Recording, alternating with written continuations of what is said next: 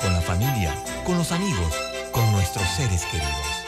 Valorar, agradecer, ayudar al que menos tiene. Navidad. Felices fiestas de fin de año. Les desea Omega Estéreo.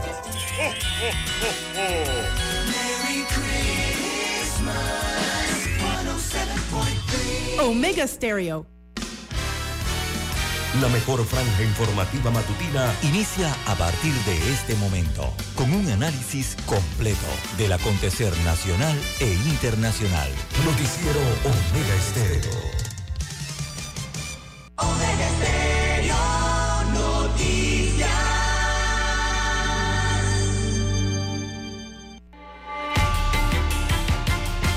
A continuación, los titulares, con los hechos que son noticias hoy.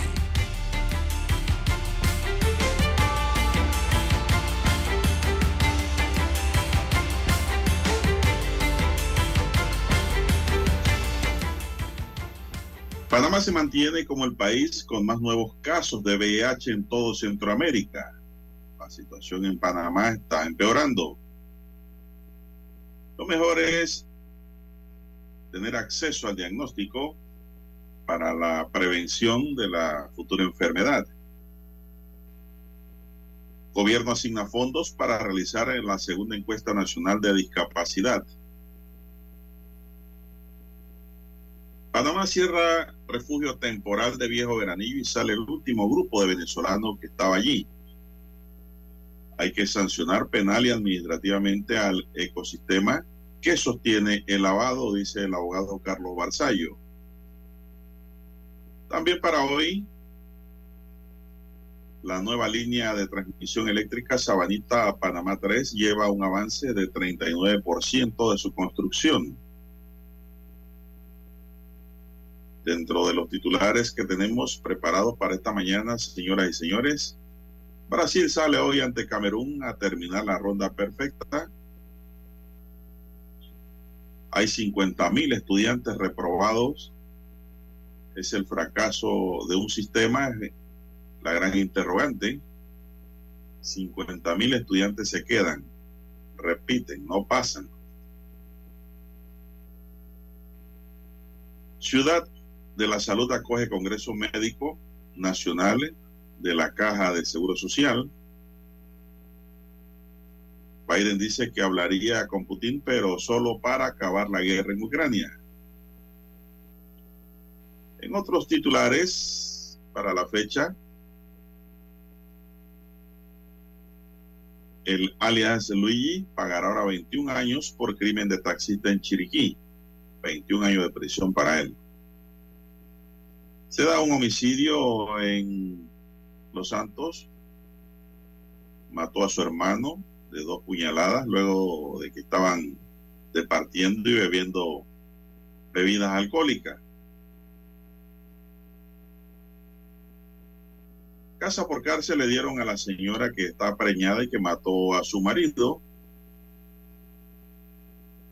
En otros titulares tenemos Panamá está o estaba ciegas con el supercartel es un interrogante porque cada vez que le preguntan al procurador del caso del panameño en Dubái, no tiene respuesta.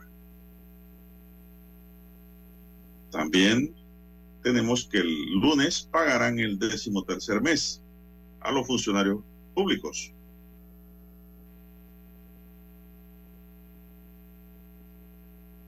Encendido de luces, marco, marca inicio de la época navideña en la cinta costera.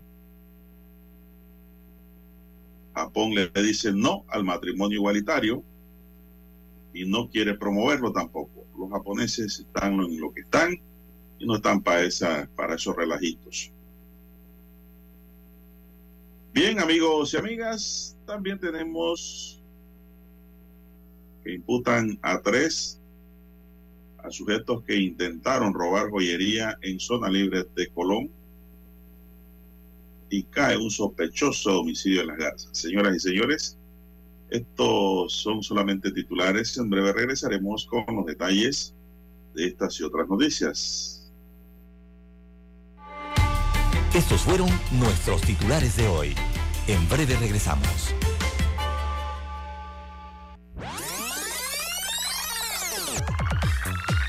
Omega Stereo tiene una nueva app. Descárgala en Play Store y App Store totalmente gratis. Escucha Omega Stereo las 24 horas donde estés con nuestra nueva app. ¿Sabe usted qué canción estaba de moda cuando nació?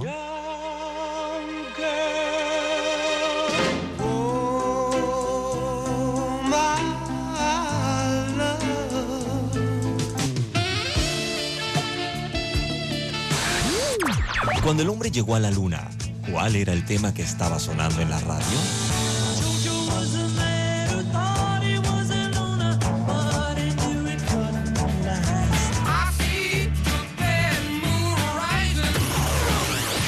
Clásicos del sábado.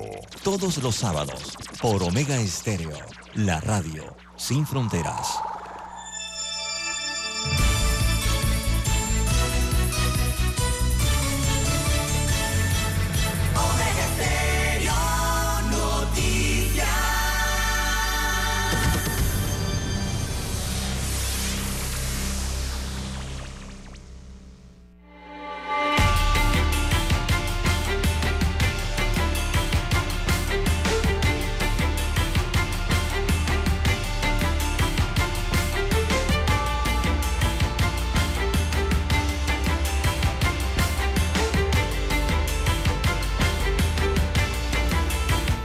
Y amigas, muy buenos días. Hoy es viernes.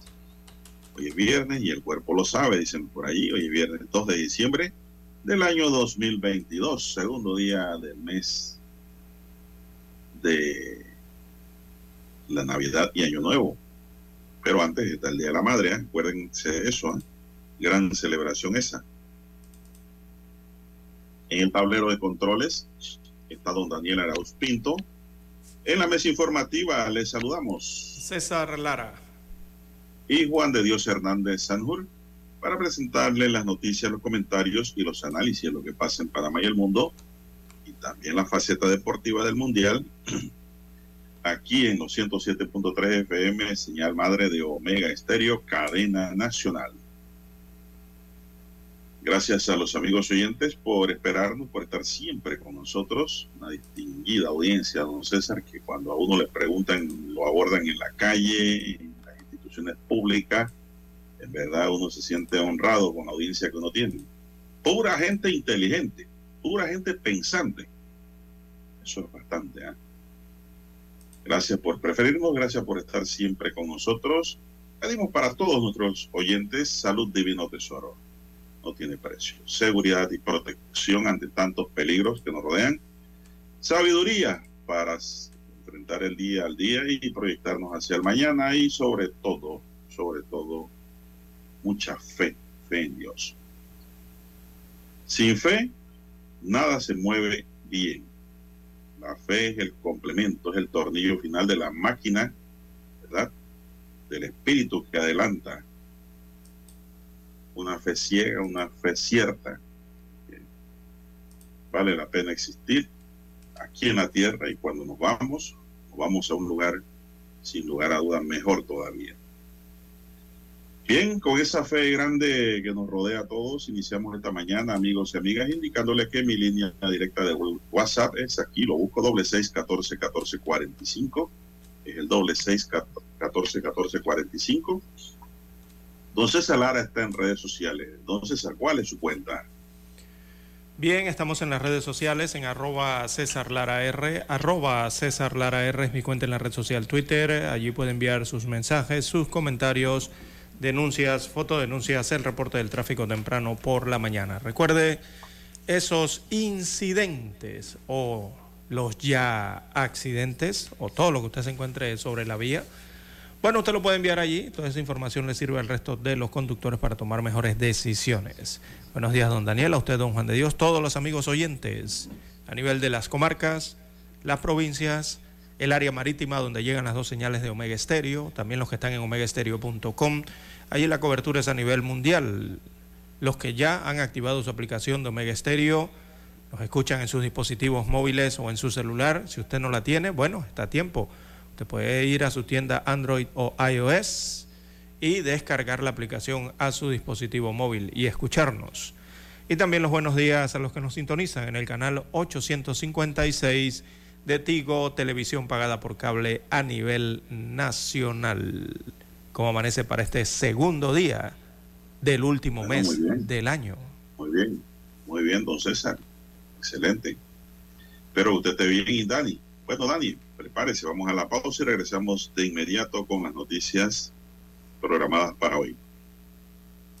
La mejor franja informativa matutina está en los 107.3 FM de Omega Estéreo. 530 AM. Noticiero Omega Estéreo. Presenta los hechos nacionales e internacionales más relevantes del día. 730 AM. Infoanálisis. Con entrevistas y análisis con los personajes que son noticia. De 8 y 30 a 9 y 30 de la mañana. Sin rodeos. Con Álvaro Alvarado. De lunes a viernes por Omega Estéreo.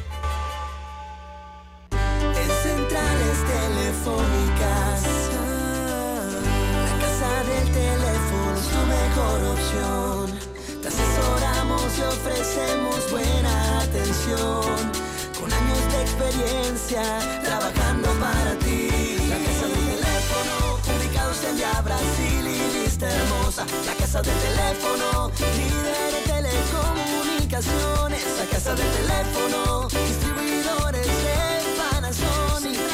Ven a visitarnos. La casa del teléfono. 229-0465 lsdtcorp.com Distribuidor autorizado Panasonic. Para anunciarse en Omega Estéreo, marque el 269-2237. Con mucho gusto le brindaremos una atención profesional y personalizada. Su publicidad en Omega Estéreo. La escucharán de costa a costa y frontera a frontera. Contáctenos 269-2237. Gracias. Omega Stereo tiene una nueva app. Descárgala en Play Store y App Store totalmente gratis.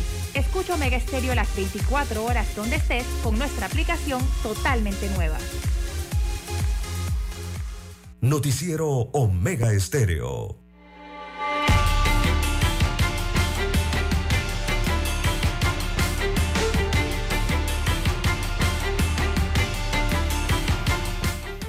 Bien, vamos a iniciar, don César. Antes déjeme darle su sentido pésame, don César. ¿Qué ocurrió? Ya que Alemania quedó eliminado. Ah, sí, también, no lo recordaba. También déjeme darle mi sentido pésame a usted, porque Costa Rica también quedó eliminada. En el mismo juego. Ah, sí mismo es. Los dos Entre ellos mismos. eliminados. Y le voy a decir que Costa Rica estuvo en octavos de finales por varios minutos. Oiga, sí, los cuatro, ¿ah? Costa Rica, después Japón, después España, después Alemania, después se quedaba Alemania, después se quedaba Alemania y España, después clasificaba Japón y Costa Rica, después clasificaba Japón y Alemania, después clasificaba Japón y España. Oiga, qué 90 minutos, ¿ah? Pero pienso, bueno, sí, la cosa estaba complicada allí. En- a las 3 y 25 minutos hora local de Panamá, Costa Rica estaba pasando octavo de final, porque miré Sí. el reloj, don César. Como venía por carretera, venía escuchando el juego. Y a las 3 y 25 miré el reloj, estaba Costa Rica clasificado al siguiente grupo. Pero después todo se derrumbó. Así es, como dice la canción. Así es el fútbol. Bueno, mire usted, se fue a Alemania, una potencia futbolística, don profesional. Es que, es que hay que resaltar lo fantástico también de Japón. Eh, la gente está hablando de Alemania, la gente está hablando de España, pero realmente si usted ve el, cua- el cuadro de clasificación, es que Japón está de primero. Y hay que resaltar a Japón. Japón ganó el grupo de la muerte, como se le conocía a este grupo. ¿Por qué le llamaban grupo de la muerte? Porque allí habían dos selecciones que han ganado copas mundiales de fútbol, tanto Alemania como España. Eh, se encontraban las dos, así que era el grupo de la muerte. En el resto de los grupos, si acaso usted encuentra una selección que ha ganado el mundial, cuando se encuentran dos o tres o cuatro, que es muy difícil que pasen, ¿no? Por la forma en que se clasifica o se hace el sorteo, entonces ahí está el grupo de la muerte. Bueno, Japón estaba allí, con Costa Rica, Alemania y España. Y Japón gana ese grupo de la muerte. Eh, venció a la muerte, ¿verdad? Y venció a dos selecciones campeonas del mundo, venció a España y Alemania. Y de paso dejó de segundo a España. O sea, Japón le ganó a, España y la dejó de segundo. Japón está de primero en el grupo. Y de paso Japón eliminó a Alemania, porque fue Japón la que eliminó a Alemania. Alemania no la eliminó Costa Rica, a Alemania la eliminó Japón al ganarle a España y cortarle todas sus oportunidades, sus opciones. Así que, pero mira lo que han hecho los japoneses. Costa Rica ¿ah? se ganó a Japón. ¿Ah? Costa Rica se ganó a Japón. Sí, pero no le sirvió en la sumatoria de puntos. No le sirvió, pero eso es histórico. Sí, es histórico que Japón también le gane a Alemania y le haya ganado a España. Le haya ganado a las dos campeonas del mundo. El más débil le gana a Japón. Ah, bueno, sí, eso tiene su. Eh, claro que sí, también. Interesante. Y Japón, que también era uno de los débiles, le ganó a los, más, a los dos más fuertes, más históricos y, que han sido campeones. España pasa por la goleada que le dio a Costa Rica. Sí, también. Si no Mire, o sea, verdadero grupo complicado eso allí. ¿eh? complicado con los alemanes. Sí. Eh, los alemanes, bueno, perdieron sus partidos, no ganaron y fue culpa de ellos mismos, fue culpa de su equipo. Eso no es culpa ni del fútbol, ni de que estaban en el grupo de la muerte, ni de que metieron siete goles, y no metieron. No, no, eso es culpa de cada uno de los equipos. Y Alemania eh, salió eliminada por culpa de ellos mismos. Eh, no porque lo que haya hecho tanto España, ni Japón, ni Costa Rica, sino por lo que dejaron de hacer ellos como equipo. Ahora la pregunta que yo le hago es, ¿y usted ahora que quedó sin equipo, huérfano, ¿a quién le va? ¿A quién, eh, ¿Dónde se arrima? Eh, mi equipo es Panamá. En el Mundial este iba a España, porque Panamá no está. Eh, y ahora que no está Alemania, bueno, la verdad es que dejaré de ver un poco el fútbol. La verdad me interesaba verlo por los partidos de Alemania, pero no tengo ninguna selección así que, que pudiese darle seguimiento. Quizás la misma de siempre, ¿no? Porque allí quedaría Francia, eh, quedaría nuevamente España, está Argentina, está Brasil. Digo, el Mundial, eh, al parecer, si Brasil no tiene ningún traspié, eh, se encamina hacia Europa, alguna selección de Europa, está, queda Inglaterra también, me parece a mí que va encaminado hacia Europa. Si Brasil y Argentina no tienen ningún traspié. Bueno, yo cumplo lo que digo, ya me eliminaron, yo voy a Panamá, después voy a CONCACAF, al vecino más cercano, ha sido eliminado. Bueno, no me queda más que ir a los Estados Unidos de CONCACAF, pues. Y ya México fue eliminado también. si me eliminan a Estados Unidos, entonces voy a Brasil. Así es, un poquito más allá se usted. Ya estoy en América. Así mismo, ¿eh? Bueno, hoy hay partidos, don Juan de Dios, Brasil, eh, ve, casualmente Brasil eh, juega el día de hoy. Eh, la verdad no creo que Brasil vaya a tener mayores problemas, ¿verdad? En su clasificación debe hacer esos nueve puntos, hacer la puntuación perfecta en su grupo. Eh, y allí el que más problemática puede tener es Camerún ahora mismo, porque se enfrenta precisamente al, pentacampeón eh, del mundo. y don Juan de Dios Serbia y Suiza eh, tienen mayor cantidad de puntos hasta este, hasta este momento, ¿no? Así que se ve en la tabla por lo menos un poco más potable allí el equipo de Suiza, que debería clasificar junto a Brasil, ¿no? Pero bueno, en el fútbol pasa de todo, don Juan de Dios. Eh, Serbia también ha tenido lo suyo eh, y está difícil también, ¿no? Allí entre los suizos, serbios y los de Camerún. Pero Brasil ya tiene su clasificación asegurada y están simplemente asegurando el segundo puesto. Y hoy también se enfrenta Portugal. Eh, Portugal va ante Corea del Sur. Gana, eh, se enfrenta a Uruguay. Eh, un, otro campeón mundial que está en muchos problemas, don Juan de Dios, solamente tiene un punto y está prácticamente en la misma condición que llegó Alemania ayer a sus partidos. otro campeón del mundo, ¿no? que podría haber, decirle adiós a el Mundial, si no hace los deberes. Bueno, yo vi un reportaje de don César proveniente de Ghana y las ciudades de Ghana, don César, están vestidas de blanco. Sí, sí, el uniforme es blanco. Todo el mundo anda con, un suéter feliz de la vida y dispuesto a celebrar, dice, con ganas por sus presentaciones que ha hecho. Vamos a ver si que están preparados para salir a la calle hoy cuando venzan a los bruguachos. Vamos a ver si eso le ocurre así. Primero hay que ganar. Así es, don Juan de Dios. Bueno, sigue la polémica a nivel del mundo, don Juan de Dios, antes de ir a la pausa, por el tema de, eh, de la bola.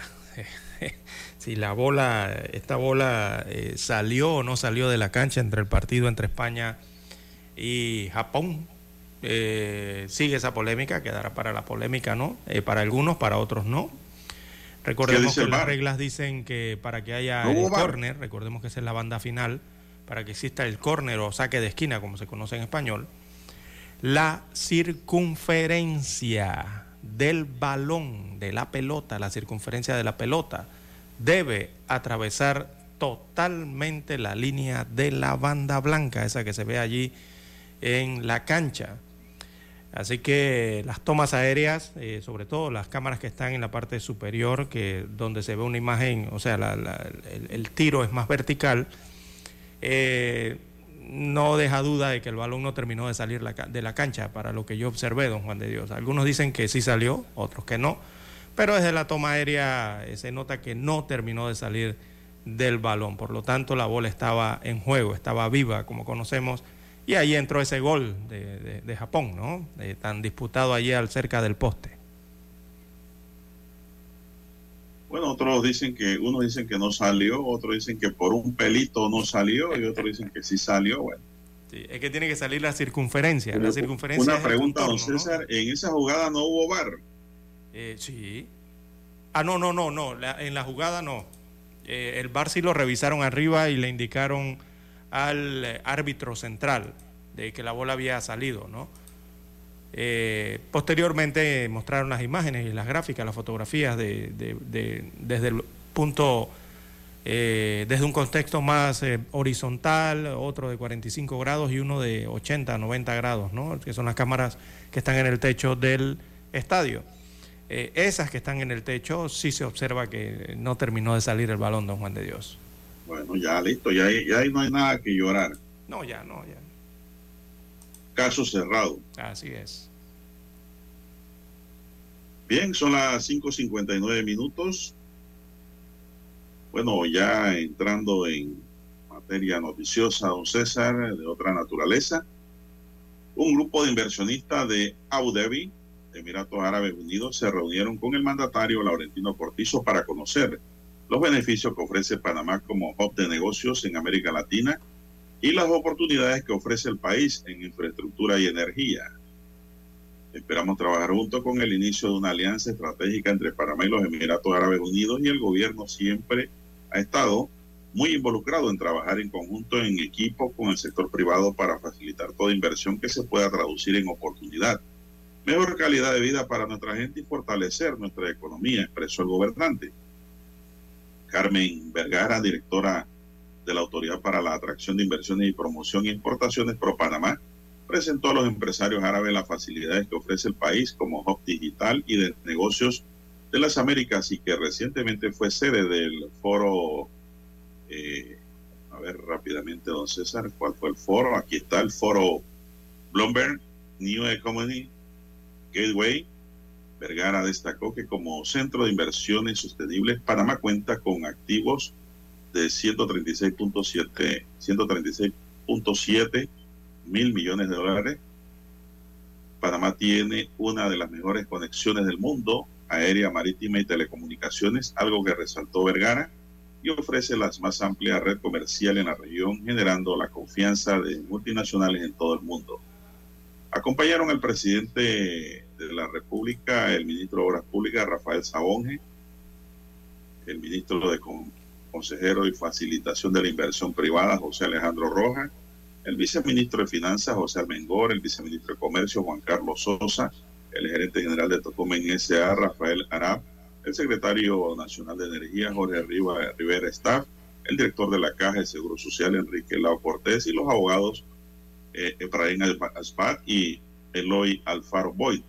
En tanto, por el grupo de empresarios árabes participaron Jaime Gilinski Bacal, Gabriel Gilinski, Dorita Gilinski, Henry Kardonsky, Peter Burger, eh, Sayed Bazar Shoeb, el doctor Mehmet Somar Alayangi, Mohamed Hassan Al-Suwedi, Kadem Al-Renini, Saleme Kadi Al-Madi y Hamad Al-Ameri. ¿Qué le parece? Ese grupo de empresarios árabes. Ojalá salga un fruto ahí para eh, mejorar la condición económica del país y que pues ofrecer las oportunidades de negocio para que crezca la economía. Bien, don Dani, vamos a la pausa. Regresamos.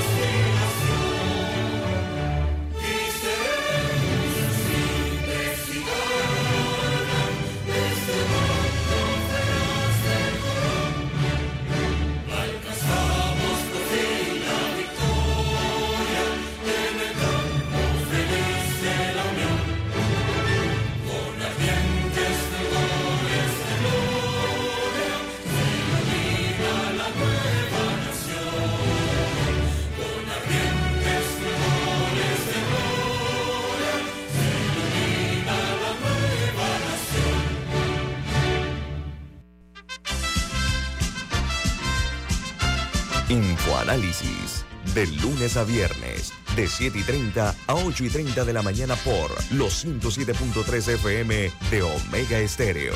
Con Guillermo Antonio Adames, Rubén Darío Murgas, Camila Adames Arias y Milton Enríquez. Infoanálisis. El programa para gente inteligente como usted.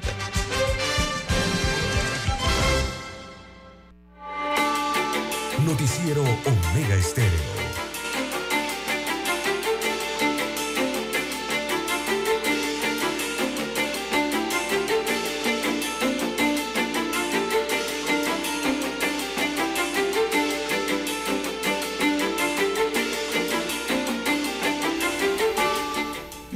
Señoras y señores. Buenos días, Panamá. Son las seis cinco minutos, seis cinco minutos. A conducir con mucho cuidado. Estamos en diciembre. démosles con calma, evitemos colisiones, evitemos accidentes, porque no es bueno en el mes de diciembre, ¿verdad? Un accidente, una colisión que lo deje sin carro, porque los están reparando. No, no, no, evitemos eso, vamos con calma, conduzca con cuidado. Panamá, el país con más nuevas infecciones de VIH en Centroamérica, está enfocado tanto en la mejora del acceso al diagnóstico como en la prevención, dijo el director metropolitano de salud, doctor Israel Cedeño. De acuerdo con los datos del ministerio difundidos ayer por el Día Mundial de la Lucha contra el SIDA en Panamá, hay actualmente 22.283 personas que viven con VIH. 15.580 son hombres y 6.703 son mujeres. Esto indica, esta estadística, que hay casi tres veces más hombres que mujeres contagiados con el VIH. Es decir, hay por un poquito no están 3 a 1. Con respecto a la población infantil, imagínense amigos y amigas, bueno, hay 197 niños que viven con VIH y el 100% de ellos reciben tratamiento antirretroviral. Esas cifras recientes demuestran que Panamá se mantiene como el país con más nuevas infecciones de VIH en Centroamérica, dijo el doctor Cedeño al ser consultado por la agencia EFE sobre datos 2020 del Programa Conjunto de las Naciones Unidas sobre el VIH-Sida o no SIDA, citados por medios locales que daban al país ese sitial.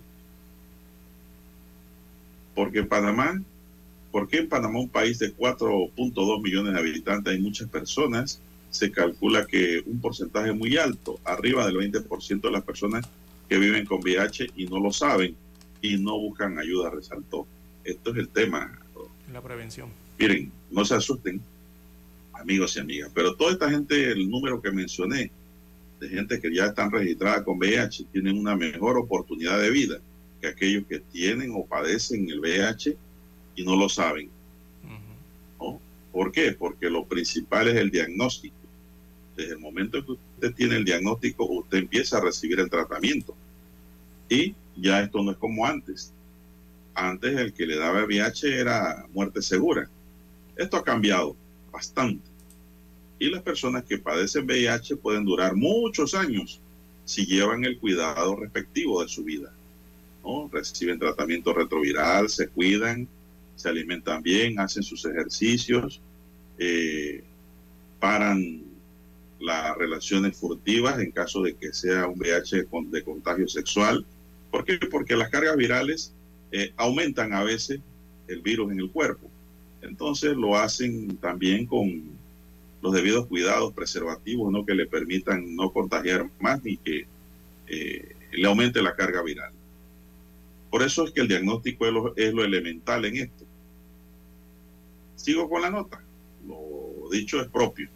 Cedeño destacó el trabajo de las autoridades de salud para mejorar en el acceso al diagnóstico, lo que está permitiendo que se estén encontrando más casos. Eso es lo que ha estado sucediendo en Panamá, ciertamente. Hay una incidencia que se mantiene alta, pero también ha mejorado el acceso a la población a un diagnóstico más temprano, a que tenga un seguimiento. Tenemos lo que llamamos una búsqueda activa, sostuvo el médico. Adelante, César, que quiera hablar. Eh, no, sí, me refería a eso al... hay un porcentaje muy alto, eh, eh, no simplemente en Panamá, en todos los países, ¿no? de personas que ni siquiera conocen su estado de salud y menos conocen si tienen VIH, don Juan de Dios, y es muy alto, eso está entre el 60 a 70% de las personas que portan esta enfermedad ni siquiera sabe que la tienen, eh, no, conocen que, es su estado. Y para eso es importante lo que usted está señalando, don Juan de Dios, eh, poder eh, tomar las medidas, entonces para conocer primero el estado de salud y poder prevenir o evitar que esa infección se siga propagando al resto de las personas. Muy bien, así es, prevención también hay que tener cuidado, digo, César, ¿no? La gente tiene que cuidarse porque el VIH se se contagia por diversas formas, no solo por las relaciones sexuales, ¿no César? Sí, sí, las agujas no estériles. Las agujas, las prevenciones. en el brazo, eh, las transfusiones de sangre, ¿no? Que son muy seguras. muy seguras pero, pero siempre hay que estar allí revisando, ¿no? Así es. Bueno, a cuidarse y lo mejor es el diagnóstico. Hacerse el examen. Un examen a tiempo le puede ayudar y salvar su vida y vivir todos los años que usted quiera, hasta que Dios diga. Así es, las medidas de prevención siguen siendo las mismas, ¿no? Eh, no compartir. porque aquí estamos hablando de otros virus, don César. Estamos hablando del COVID, estamos hablando de la viruela del mono, estamos hablando de otras clases de virus, habidas y por haber, pero nos estamos cuidando con el virus VIH. Hay de todo, Juan de Dios. Y bueno, a las personas, bueno, los síntomas principales del VIH, don Juan de Dios, eh, cuando usted comienza a tener fiebre, mucho dolor muscular, que usted no desconoce por qué, comienza a perder peso, eh, tiene candidiasis, eh, estas manchas blancas que salen alrededor de la lengua, de la garganta, atrás, donde está la epiglotis, ¿no? esos puntitos blancos o esa secreción blanca y usted no sabe por qué eh, cuando comienza a sentir erupciones en, la piel, eh, cuando da náuseas, mucha diarrea constante y no sabe por qué, usted no, entiende por qué. Bueno, o, comienza a sufrir de infecciones virales, lo atacan mucho las infecciones virales. Lo mejor ya sería hacerse alguna prueba de, VIH, don Juan de Dios, para conocer el estado eh, de su salud correctamente. Yo pienso que no hay que llegar hasta allá, don César usted puede estar sano ahora mismo y se hace su prueba. hacerse la prueba. Eso es lo que se recomienda. No esperar a llegar a esos extremos. La gente, como que tiene, le tiene un tipo de temor a la prueba, ¿no? Bueno, seguimos, don César. Panamá cierra refugio temporal de Viejo Veranillo y sale el último grupo de venezolanos de allí. Ayer se procedió con el cierre del refugio temporal para migrantes irregulares ubicado en el sector de Viejo Veranillo el último grupo de 145 migrantes, entre ellos 30 niños, fue llevado en bus por personal del Servicio de Migración el Aeropuerto Internacional de Tocumen. La Iglesia Adventista el séptimo día brindó el apoyo para este último vuelo asistido con destino a Venezuela. El pastor Noel Bermúdez indicó que la ayuda dada por la Iglesia les ha permitido a los migrantes irregulares que estaban en refugio regresar a su país para reencontrarse con sus familiares. La instalación contratada por la Delegación Diplomática de Venezuela en Panamá recibió durante más de un mes a unos 12.000 migrantes irregulares venezolanos, a quienes la República de Panamá, a través del Servicio Nacional de Migración, brindó ayuda con alimentación y transporte gratuito hacia la terminal aérea de Tocumen. El mes de noviembre concluyó con 16.632 personas que en condición de migrantes irregulares llegaron a Panamá. De esta cantidad, 13.009 son adultos y 3.623 son menores de edad y hasta niños, don César. Bien, muy bien. Así que, bueno, están regresando los chamos a su tierra. Sí, por lo menos de forma voluntaria, don Juan de Dios. Eh, recordemos que, ¿Qué van a hacer entonces? Sí, sí. ¿Qué van a hacer?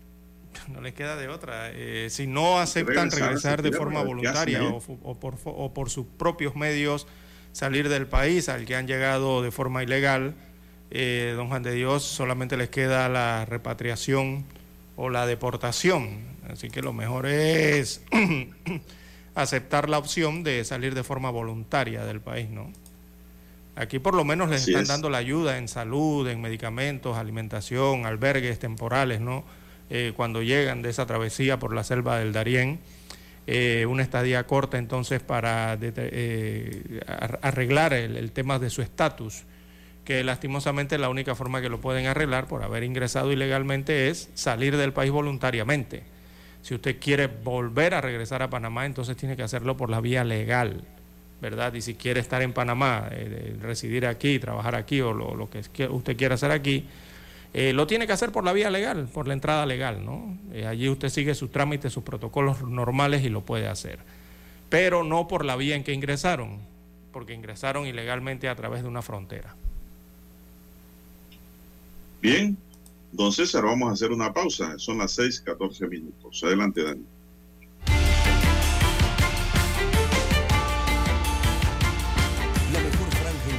Matutina está en los 107.3 FM de Omega Estéreo. 5:30 AM. Noticiero Omega Estéreo. Presenta los hechos nacionales e internacionales más relevantes del día. 7:30 AM. Infoanálisis. Con entrevistas y análisis con los personajes que son noticia. De 8 y 30 a 9 y 30 de la mañana. Sin rodeos. Con Álvaro Alvarado. De lunes a viernes. Por Omega Estéreo.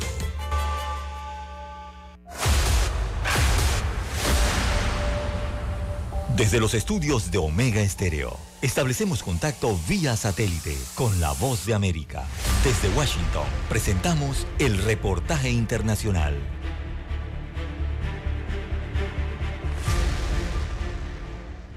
Por otra parte, Texas registra un aumento en el número de nuevos casos positivos de COVID-19, pero el gobernador Greg Abbott ha prohibido que la vacuna sea obligatoria en las escuelas públicas. Laura Sepúlveda tiene el reporte.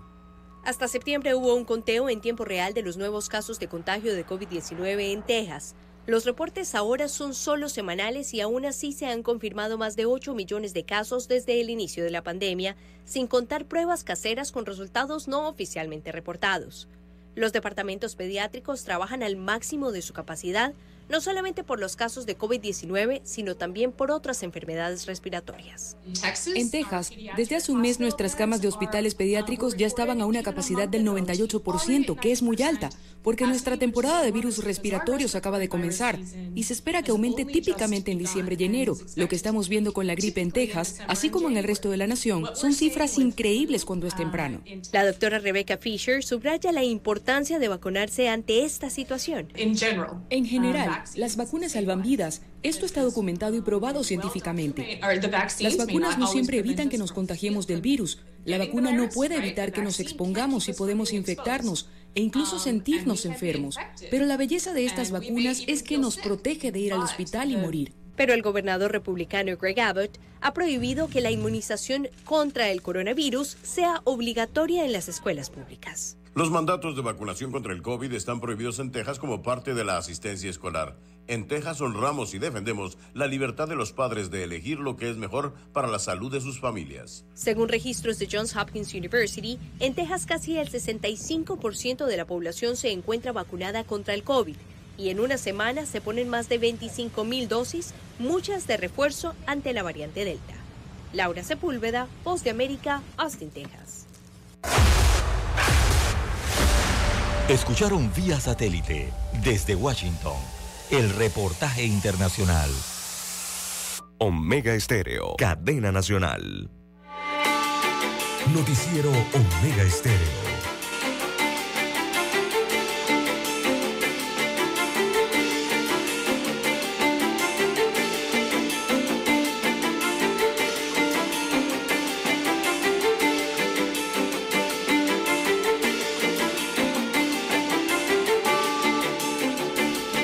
Bien, continuamos, ya son las 6, 18 minutos. Bueno, don César nos envía, un, nos envía un saludo desde el norte, bien lejos.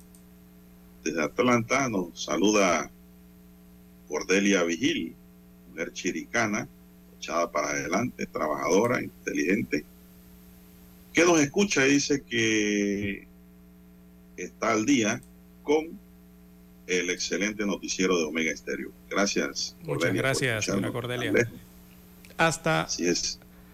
Atlanta, en Estados Unidos. Así es. Bueno, don César, entrando en materia, hay una noticia aquí que nos llena de preocupación, hombre, y de tristeza también. Son dos cosas que van juntas cuando suceden este tipo de cosas. Y es que eh, para este año van a haber 50 mil reprobados, don César. Sí, calculan. Y la pregunta que surge es el fracaso de un sistema o quién ha fracasado. El número de reprobados en asignaturas escolares para finales de este año 2022 podría superar los 50 mil estudiantes, según la ministra de Educación Maruja Gorday de Villalobos.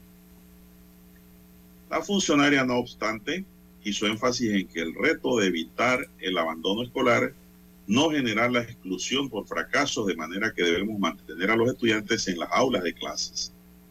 Gorday apuntó que los estudiantes de noveno y undécimo grado son los que presentan mayor falencia en las materias talón de Aquiles en la educación panameña. Sabíamos que el retorno presencial implicaría muchas situaciones de adaptación socioemocional, conductual, académico y familiar. Sin embargo, le toca al sistema generar ese acompañamiento, advirtió la ministra. ¿Dónde está el problema, don César? Para la catedrática de la Escuela de Español de la Facultad de Humanidades de la Universidad de Panamá, Muriel Samaniego de Londoño, el problema radica en un sistema obsoleto que no se enfoca en el desarrollo de las competencias que el estudiante debe desarrollar. Destacó que los métodos del sistema de evaluación aún se basan en el aprendizaje memorístico. Los profesores no estábamos preparados para la modalidad virtual que llamaba un cambio curricular, además de que no se contaba con la tecnología necesaria para la virtualidad. La calidad no tiene que ver con la modalidad que se use y la presencialidad no es garantía de calidad, subrayó la educadora. ¿Qué le parece, don César? Hago un alto aquí. Eh, de acuerdo con las declaraciones de la educadora, don Juan de Dios, eh, Panamá viene desde hace muchas décadas ya eh, con una crisis educativa, un modelo antiguo que a, empujones ha tratado de modernizarse, pero no termina de modernizarse, ¿verdad? en la era en que nos encontramos actualmente. Así que se requiere en Don Juan de Dios, en medio de esta crisis educativa, eh, poder hacer una reforma educativa en el país. Pero cada vez que se habla de esto, don Juan de Dios, estalla, ya usted sabe, ¿no?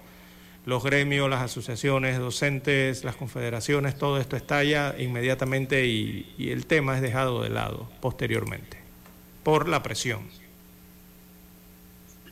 Bueno, don César, yo a esto añado también la irresponsabilidad de muchos padres de familia también y de los propios estudiantes, don César. Ayer conversaba con un educador que ya se quiere retirar, se quiere jubilar, y como ayer era el Día del Maestro, lo llamé para felicitarle y, y decirle que como educador consagrado que continuara en el sistema después de jubilado. ¿Usted sabe qué me contestó el educador? Dice, no, Juan de Dios, yo me quiero retirar ya por esta misma noticia. Me siento decepcionado, dice. ¿Por qué? Porque los propios estudiantes les causa broma, risas, chistes, el hecho de que fracasan, cuando en nuestros tiempos, dice, fracasar era dormir con un tormento, porque lo que le iba a caer a uno como estudiante era una rejera por parte del padre de familia. Hoy día los mismos estudiantes se mofan entre ellos mismos y se sienten que no ha pasado nada, don César. Me dice este educador.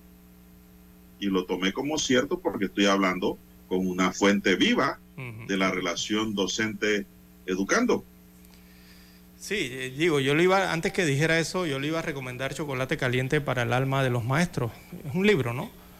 Pero eh, ante lo que usted ha dicho, eh, ya, le retiro la recomendación a, a, a ese educador.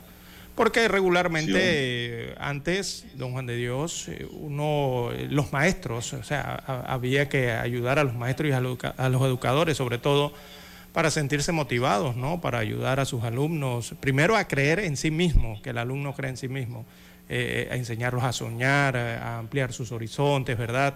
Como maestros, como educadores, eh, para hacer entonces a través de esos métodos un mejor aprendizaje, ¿verdad? Una, una experiencia más significativa al momento de brindar educación a los chicos y hasta divertida.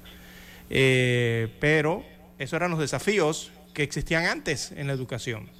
¿Verdad? Y el compromiso que, había, que tenían o debían tener los maestros para con sus estudiantes. Ahora en estos años, según lo que usted me cuenta, don Juan de Dios, el desafío es otro.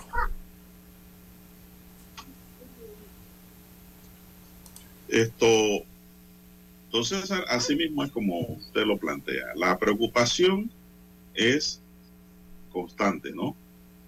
Y lo que a mí me da tristeza, don César, es lo que me plantea el educador, de que los propios estudiantes se ríen de sus propios fracasos. Por eso. Que ya el estudiante de hoy día no es como el de ayer, y lo peor aún, los padres de familia que son los llamados, don César, a que pongan eh, el ejemplo y pongan en cintura a estos estudiantes, tampoco hacen nada por sus propios hijos. El tema de los bajos, bajos um, valores morales. ¿no? muchos padres mandan a los hijos a la escuela uno para que se los cuide la maestra o el profesor y estén ahí entretenidos, pero no lo mandan con el interés de que ese estudiante aprenda, de que ese estudiante vaya bien alimentado, de que ese estudiante vaya nítido, con buenos zapatos, buena ropa, eh, con buenos libros, con qué sé yo, todo lo necesario, ¿no? Que debe tener un buen pupilo, así como en el boxeo. ¿Por qué usted cree que los manieres, don César, tienen buenos boxeadores?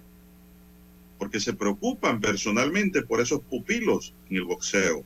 Así mismo sucede acá. Pero hay muchos padres y madres que mandan al estudiante y ni siquiera le revisan el libro o el cuaderno. Les da igual si van o no van. Sin embargo, le tienen el mejor celular que puede haber para que estén en redes taquillando. Todo eso es falta de formación. Sí, es que es, que es una juventud, César. y, falta, y falta de formación de esos padres, de esos jóvenes que han pasado a ser padres también y madre esto es una cadena. Sí, claro, exactamente. el hogar, la familia, los padres de familia, los instructores o docentes que son los educadores y el sistema que te lo brinda, si sea a través de un sistema público o el sistema auxiliar o de apoyo que es el sistema privado de educación. ¿no? Eh, siempre son esos tres eh, los que convergen eh, para tener una mejor educación. Entonces, aquí hay que pensar en el conocimiento, don Juan de Dios, eh, hay que enseñarle en casa a los muchachos eh, que tener conocimiento, estudiar, eh, ir bien en la escuela, eso te sirve al final de una herramienta, tienes una herramienta allí para poder lograr superación y poder lograr desarrollo más adelante, pero eso hay que hacérselo entender a los muchachos, ¿no? Y, y para poder encontrar esa herramienta, poder tener esa superación o desarrollo, eh, eso solamente se logra a través de las oportunidades de una buena educación y absorberla, ¿no? Eh, Aparte, don César, de que no nos hemos adecuado también, ¿ah? eh, el sistema tiene culpa también. Sí, claro. No nos hemos adecuado a una mejor educación comprensiva porque el estudiante es memorístico y no todo mundo tiene buena memoria, don César es la realidad. Sí, con las nuevas tecnologías, eh, ya esto de la memoria prácticamente ha pasado a la historia, don Juan de Dios. Eh, los nuevos requerimientos eh, en el mundo de hoy día, que están pegadísimos a la tecnología, don Juan de Dios, se requiere otros, otras actitudes, ¿no? otras herramientas para poder forjar ese futuro. Y con el tema memorístico no es el mejor, la verdad es que no que eran los métodos tradicionales en Panamá. Bueno, vamos a hacer una pausa aquí, dice Dani, porque tenemos que escuchar el periódico. Para hacerse Omega Estéreo, marque el 269-2237. Con mucho gusto le brindaremos una atención profesional y personalizada. Su publicidad en Omega Estéreo. La escucharán de costa a costa y frontera a frontera. Contáctenos 269-2237. Gracias. 730 AM. Infoanálisis, con entrevistas y análisis con los personajes que son noticia. La mejor franja informativa matutina está en los 107.3 FM de Omega Estéreo, cadena nacional. Desde los estudios de Omega Estéreo, establecemos contacto vía satélite con la voz de América. Desde Washington, presentamos el reportaje internacional.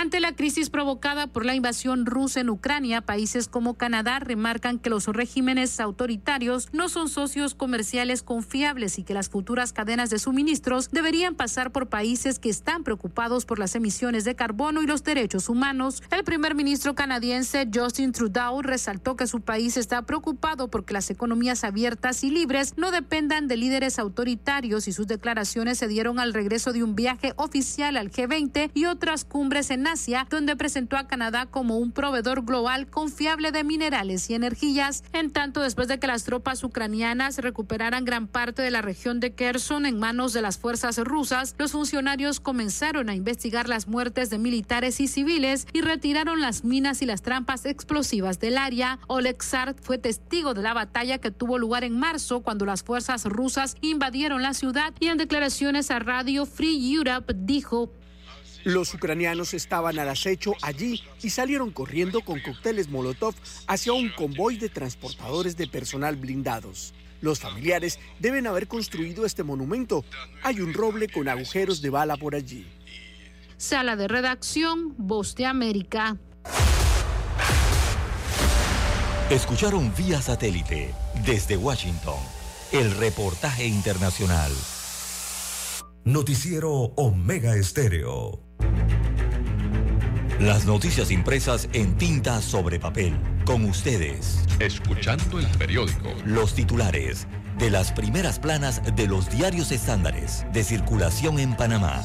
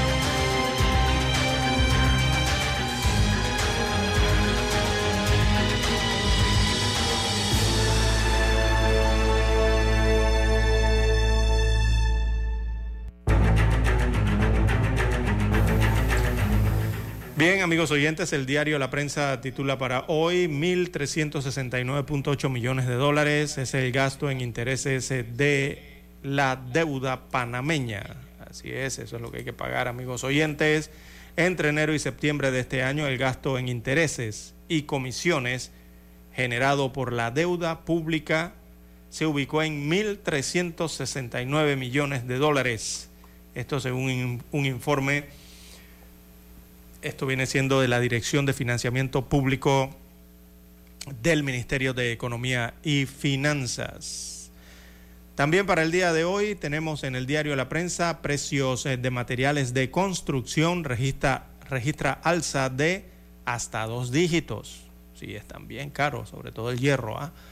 Eh, la construcción es uno de los sectores económicos que marca crecimiento, impulsado por la producción de cemento gris y el concreto premezclado, de acuerdo con la Contraloría General eh, de la República. Pero bueno, sus materiales han aumentado de precio. También Decidia Estatal golpea a los adictos y a las personas sin techo aquí en Panamá. Así que la población sin techo y adicta a diversas drogas que habita en las calles y debajo de los puentes de los corregimientos de Caledonia, Curundú, Santa Ana y Bellavista es una muestra de cómo viene fallando el Estado en la aplicación de sus políticas eh, sociales.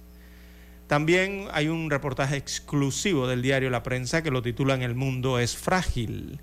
Allí muestran la fotografía de, de una madre eh, y la hija, bueno, en, Nicaragua. Están siendo transportadas en un vehículo pick-up. Y destaca entonces Laura Baumenster, eh, Nicaragua 1983. Calcula que su debut es, veamos aquí, dice, es la quinta película de ficción de la historia reciente de su país y apenas la primera en ser filmada por una mujer nacida en tierra de Sergio Ramírez y Gioconda Belli. Narra aquí la historia de la hija de todas las rabias, coproducción en Nicaragua. Destaca hoy el diario La Prensa. Bien, veamos más títulos eh, del diario La Prensa. Bueno, democracias en riesgo, más eh, desconfianza y desigualdad. Así que la conclusión es una mezcla tóxica de crisis, según dijo el secretario general de IDEA Internacional, Kevin Casas Zamora. También Corte no admite amparo de en Operación Damasco. Así que la Corte Suprema de Justicia de Panamá negó un amparo de garantías constitucionales a Nicel Solano, quien laboró en el despacho de la magistrada Maribel Cornejo y a quien se acusa de filtrar información a un grupo de narcotraficantes. Recordemos que esta funcionaria del órgano judicial, Nicel Solano, es señalada por la Fiscalía como la persona que filtraba la información judicial a la pandilla Humildad y Pureza, por sus siglas HP. También para hoy el diario La Prensa titula Panamá pidió información a España sobre cartel desmantelado en Europa. Esta es una operación reciente que se llevó a cabo entre los Estados Unidos de América, Europa y también otras nacionalidades asiáticas. Habló el procurador Javier Caraballo, recordemos debido a que esta operación señala que la droga se movía desde un puerto panameño, al puerto de Manzanillo, hacia Europa. Bueno, el procurador Javier Caraballo de Panamá aseguró que mantiene conversaciones con las autoridades españolas para obtener información sobre la detención del panameño Anthony Martínez Mesa, a quien vinculan con el supuesto supercartel que transportaba drogas eh, desde puertos panameños hasta Europa. Así que Panamá pareciera estar eh, realmente a ciegas ¿no? en las operaciones a gran escala que desde el puerto de Manzanillo, en la provincia de Colón, desarrollaba este denominado supercartel de la cocaína, que fue desmantelado por la Europol, allá en Europa, también por autoridades de Dubái y, eh, y otros países europeos, ¿no? mediante una operación que han denominado, esa operación le pusieron el nombre de Luz en el Desierto. Parece que acá en Panamá no tenían mucho conocimiento al respecto. Bien, en otros títulos del diario La Prensa para la mañana de hoy tenemos hospitalización por COVID-19, el indicador clave. Destaca hoy el rotativo. Dice que el indicador clave en esta nueva fase de la pandemia de la enfermedad COVID-19 es el número de pacientes hospitalizados en sala y aquellos que ven agravada su situación clínica y requieren ser ingresados en una unidad de cuidados intensivos. La última semana epidemiológica, que va del 20 al 26 de noviembre, cerró con 164 pacientes hospitalizados, de los cuales 158 están en sala y 6 en unidades de cuidados intensivos. Son 36 casos más en, que en la semana anterior. Recordemos que la semana anterior hubo 128. También para hoy el diario La Prensa dice, comienza la edición de número 11 del IFF Panamá, viene siendo el Festival Internacional de Cine de Panamá. Está en la página 5B de la prensa. También Meduca calcula que más de 50 mil alumnos reprobarán materias este año.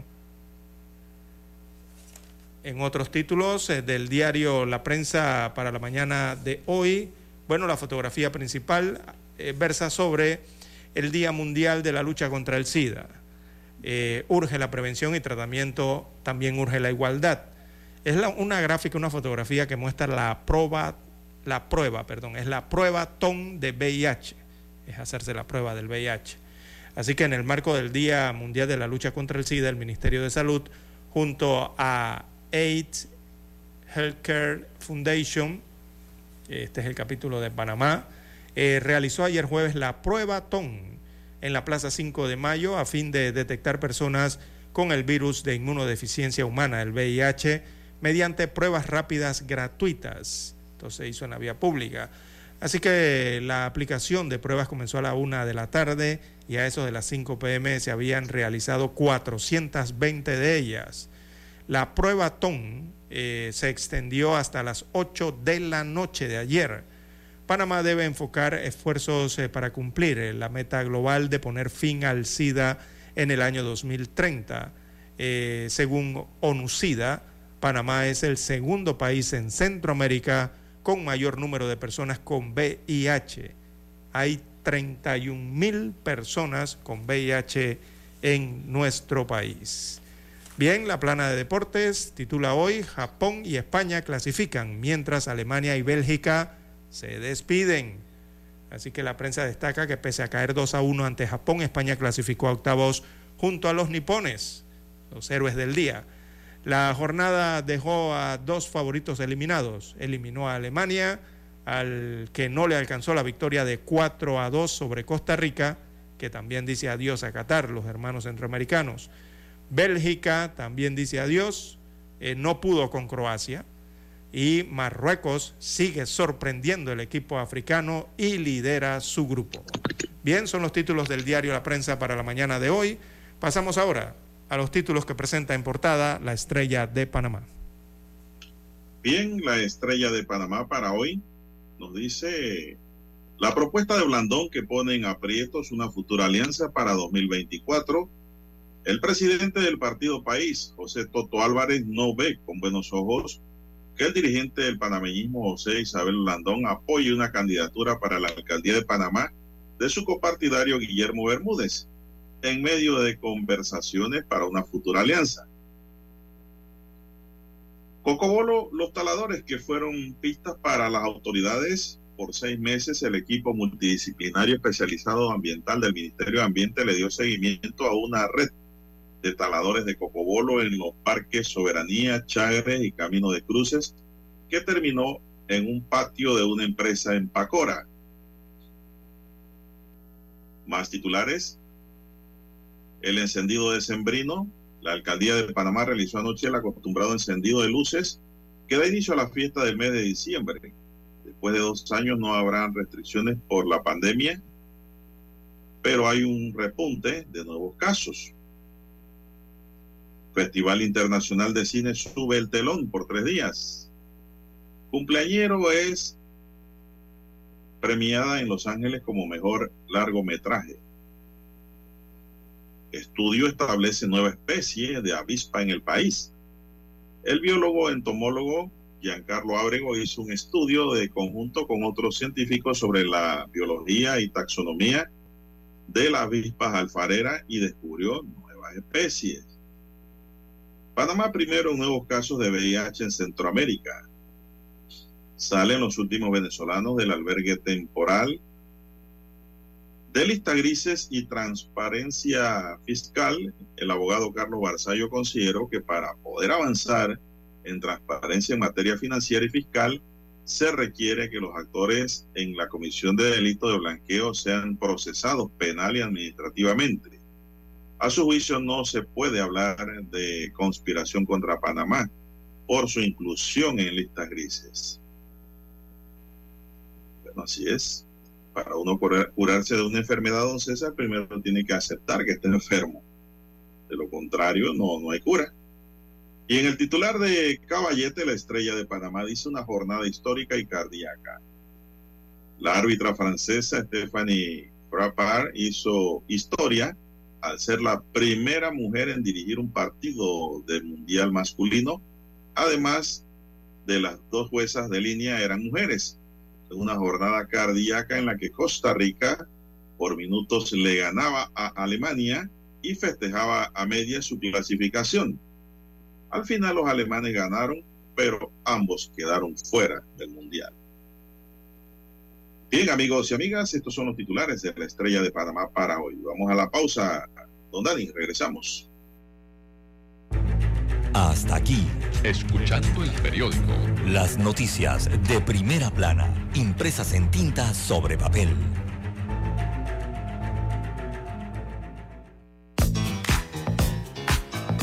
Desde el dominante Cerro Azul en los 107.3. 107.3. Continúa por el majestuoso Cerro Canajagua en los 107.5 para provincias centrales. Hasta el imponente Volcán Barú. Volcán Barú en los 107.3. Transmite Omega Estéreo, cadena nacional simultánea. Noticiero Omega Estéreo. Desde los estudios de Omega Estéreo, establecemos contacto vía satélite con la voz de América. Desde Washington, presentamos el reportaje internacional.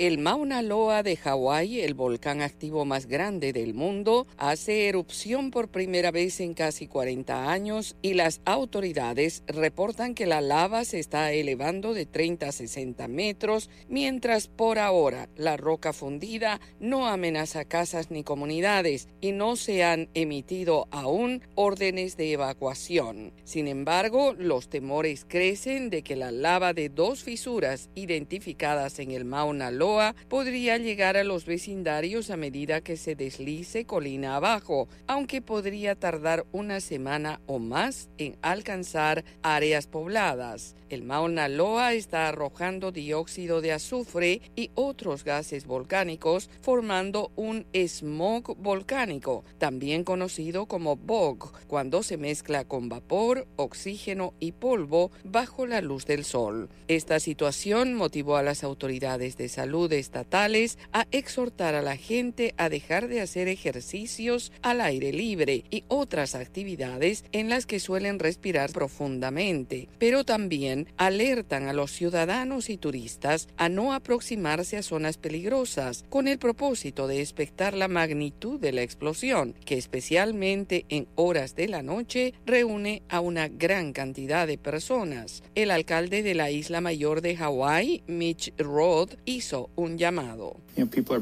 La gente está yendo hacia allí, llevando a sus hijos y familias, manejando a 60 millas por hora y en medio de la emergencia en la carretera realmente es una receta para el desastre. Y luego están los problemas con el estado de la carretera. Si hay mucha gente saliendo, tenemos problemas de seguridad. La última vez que el Mauna Loa hizo erupción fue en 1984, mientras su vecino más pequeño y más activo, el volcán Kilauea, ha estado haciendo erupción continuamente durante más de un año desde septiembre de 2021. El Mauna Loa es uno de los cinco volcanes que juntos forman la isla grande de Hawái, la más meridional del archipiélago hawaiano. No es el más alto, pero es el más grande y representa aproximadamente la mitad de la masa terrestre de la isla. La actual erupción es la 34 desde que comenzaron a llevarse registros históricos en 1843. Yoconda Tapia, Voz de América, Washington.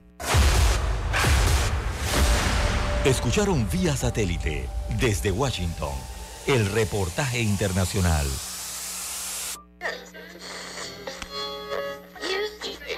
Cuando nadie creía en el FM estéreo.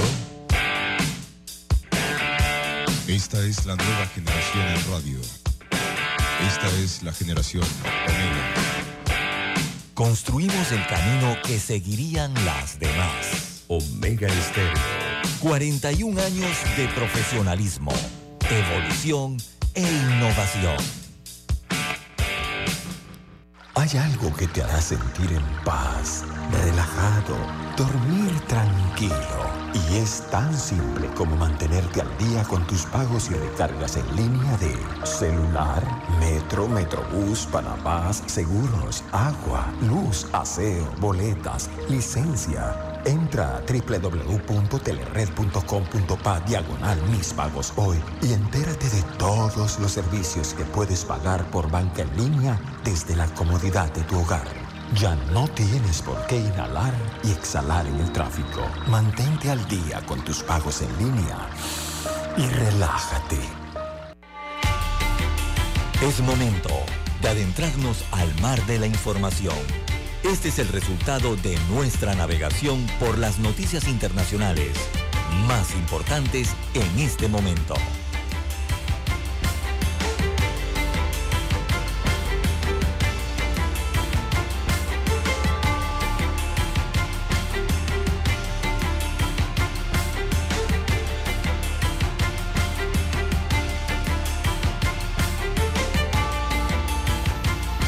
Don César, en el plano internacional? Bien, amigos oyentes, de relieve a nivel eh, internacional, eh, tenemos para hoy que Ucrania y la Unión Europea buscan eh, que la ONU legitime un tribunal especial para enjuiciar a Rusia. Son otras vías que se están buscando a nivel internacional para más sanciones contra los rusos. Así que está buscando Ucrania entonces el apoyo de la Unión Europea. Eh, planea buscar que los Estados miembros de la ONU también legitimen la creación de este tribunal especial que enjuicie un presunto crimen de agresión ruso contra el país eh, de Ucrania. En este caso, así lo ha explicado este jueves el embajador de la Unión Europea ante las Naciones Unidas, Olof Skog, que admitió en todo caso que el proceso es bastante complicado desde el punto de vista legal, pero aún así lo están tratando. Entonces la Comisión Europea eh, presentó el miércoles a las capitales del bloque comunitario una serie de propuestas para garantizar que Rusia rinda cuentas por las atrocidades y los crímenes cometidos en la guerra en Ucrania, entre las que figura la posibilidad de crear este tribunal especial e independiente para perseguir el crimen de agresión. Es lo que han dicho desde Europa los voceros de la Unión Europea. Pero eh, se antoja bastante complicado esto desde el punto de vista legal internacional. Bien, las 6.51 minutos de la mañana en todo el territorio nacional. Bueno, también tenemos que el congresista estadounidense Hakeem Jeffries fue elegido este miércoles como futuro líder de la minoría demócrata en la Cámara Baja a partir de enero, convirtiéndose así en el primer afroamericano en asumir el liderazgo de un partido en el Congreso del país. Jeffrey, de 52 años y representante por Nueva York, ocupa actualmente desde 2019 en esa Cámara la presidencia del Caucus Demócrata, órgano que, entre otras funciones, establece la disciplina de la formación y actúa como foro para desarrollar y comunicar sus políticas y prioridades legislativas. La renovación del liderazgo demócrata se produce tras las elecciones de medio mandato del pasado 8 de noviembre en las que los progresistas perdieron el control de la Cámara de Representantes que se consumará a partir de enero y sus representantes anunciarán la intención de dar paso a las nuevas generaciones. Entre este está el famoso Jeffries Hakim de 52 años. Bien. 6.52 minutos. 6.52 minutos de la mañana. En Europa, don Juan de Dios, bueno, hay alerta en Madrid, en España eh, por el envío de seis cartas bombas. Recordemos que ayer eh, hablamos de una de ellas, eh, pero se, han hecho investigaciones y han detectado seis de las mismas. Pedro Sánchez, que es el presidente allá en, en, en España, también las embajadas de Estados Unidos de América en España y Ucrania estaban entre los objetivos. Así que esta alerta se da luego de que las autoridades revelaran que en los últimos días se han enviado seis cartas bombas a distintas entidades. La más reciente fue la detectada este jueves en la Embajada de los Estados Unidos de América en España, que se suma a la que explotó ayer en la sede diplomática de Ucrania en España. Otro destinatario de estos artefactos fue el presidente del gobierno español, Pedro Sánchez.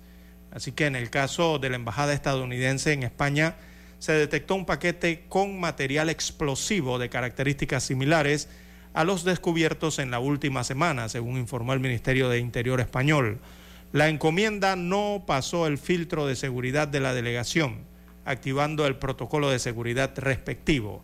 Así que las alarmas fueron activadas el miércoles, eh, luego que una carta bomba explotara y dejara con heridas leves a un funcionario de la Embajada de Ucrania en Madrid, eh, lo que llevó a Kiev a ordenar el refuerzo de la seguridad de todas sus representaciones diplomáticas.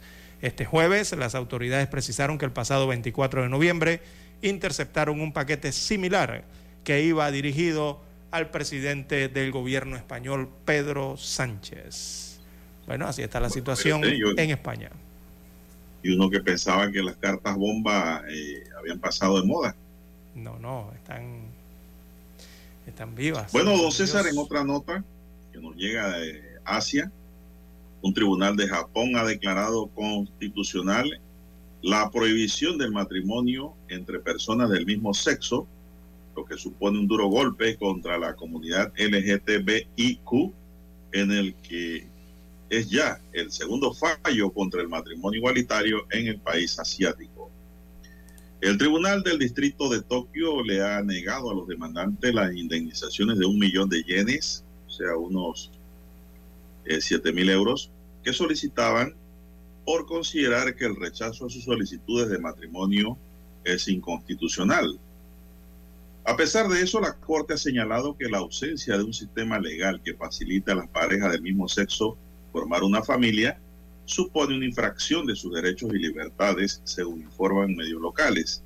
En la actualidad, la constitución nipona define el matrimonio como el de la unión de mutuo consentimiento entre los dos sexos, mientras que el gobierno no tiene intención alguna de presentar un proyecto de ley para reformar ese texto e introducir el matrimonio igualitario.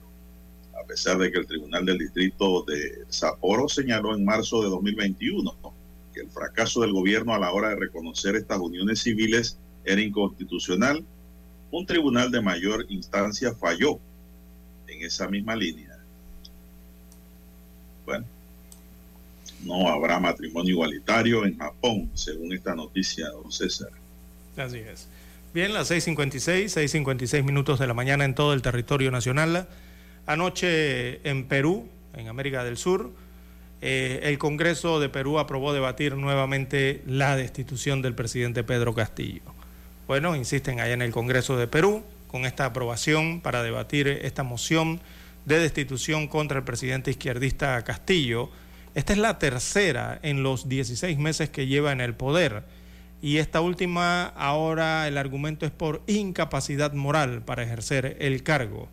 Ha sido admitida a debate eh, la moción según anunció el jefe del Congreso peruano ayer, él es de nombre José Williams, luego de que la iniciativa fuera aprobada por 73 votos, 32 en contra y 6 abstenciones. Así que en la sesión de anoche o de la tarde, noche de ayer, participaron un total de 109 de un total de 130 legisladores.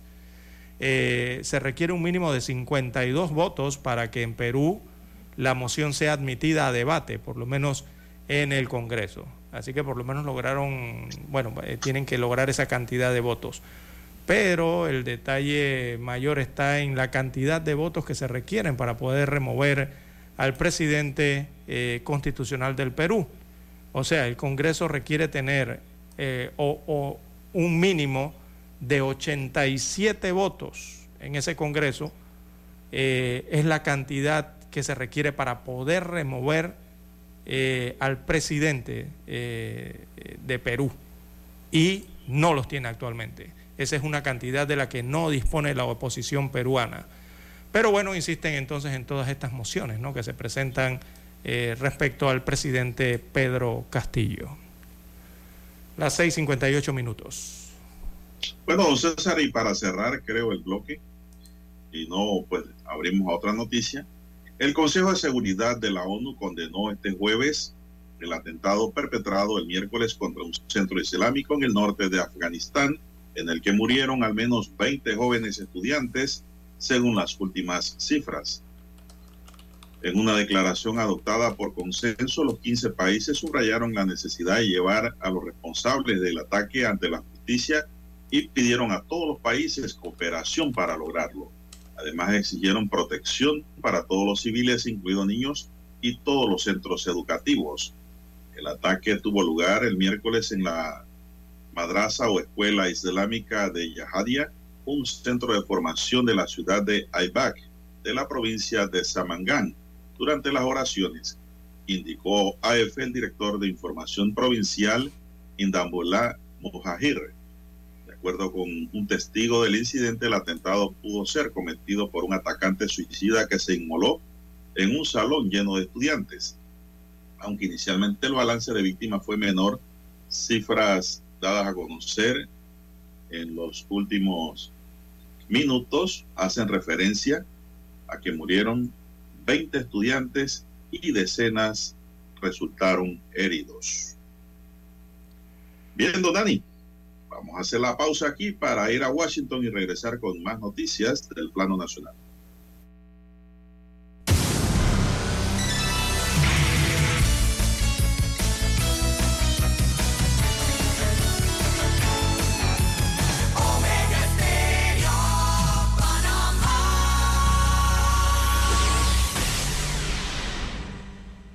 El satélite indica que es momento de nuestra conexión. Desde Washington, vía satélite. Y para Omega Estéreo de Panamá, buenos días, América. Buenos días, América. Vía satélite. Desde Washington.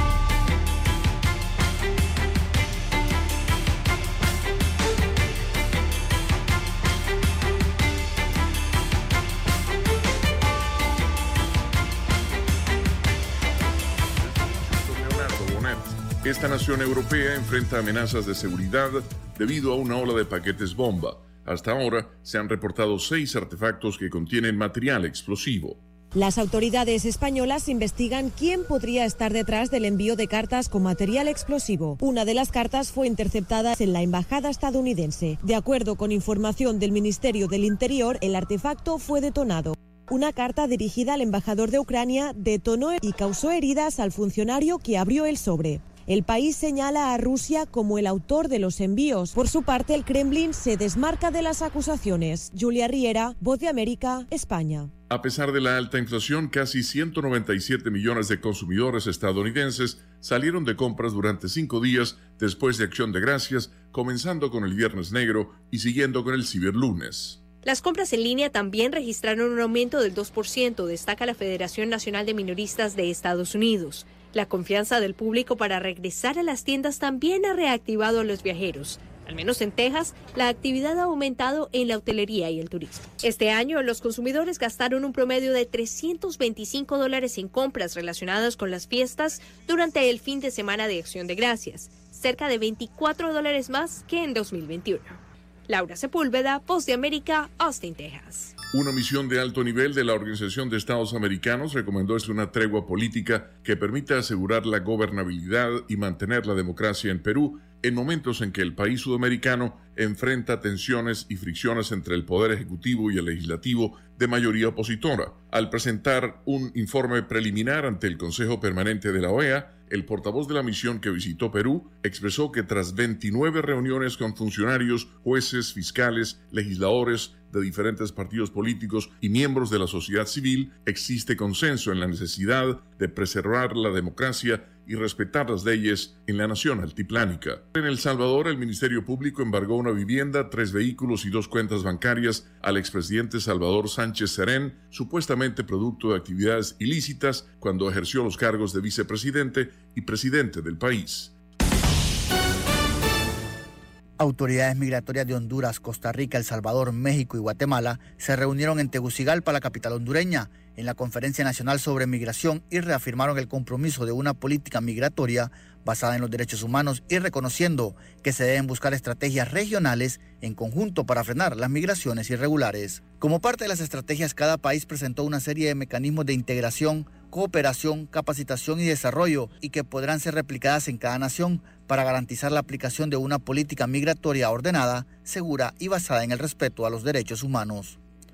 Alan Alvarenga, director de Migración en Honduras, reiteró que el paso de migrantes debe ser coordinado con los otros países, aunque dijo que eso no frenará las migraciones. Tenemos que tener claro que nadie va a parar la migración. Honduras no va a parar la migración. Lo que nosotros tenemos que hacer es buscar coordinaciones con los demás estados para poder dar un mejor trato al tema migrante. Programas como migración laboral, visas de trabajo, refugio para migrantes y salvoconductos para un libre tránsito son algunas de las medidas que se estarán implementando en cada país. Por su parte, el subdirector de Migración de Costa Rica, Alan Rodríguez, dijo que las naciones de Centroamérica deben garantizar el respeto a los derechos humanos de los migrantes. Y apoyándonos mutuamente como región. En el tema del refugio tenemos una larga tradición de acogida, también en la atención de estos flujos mixtos que están pasando alrededor de, de todo el istmo. Según los reportes del Observatorio de las Migraciones en Honduras, hasta la fecha, más de 38 mil hondureños han sido deportados de los Estados Unidos, de los cuales 19.350 son hombres, al menos 10.000 mujeres y poco más de 4.000 niños. Oscar Ortiz, Voz de América, Honduras. Desde Washington vía satélite y para Omega Estéreo de Panamá hemos presentado Buenos Días América. Buenos días, América. Vía satélite. Desde Washington. Noticiero Omega Estéreo.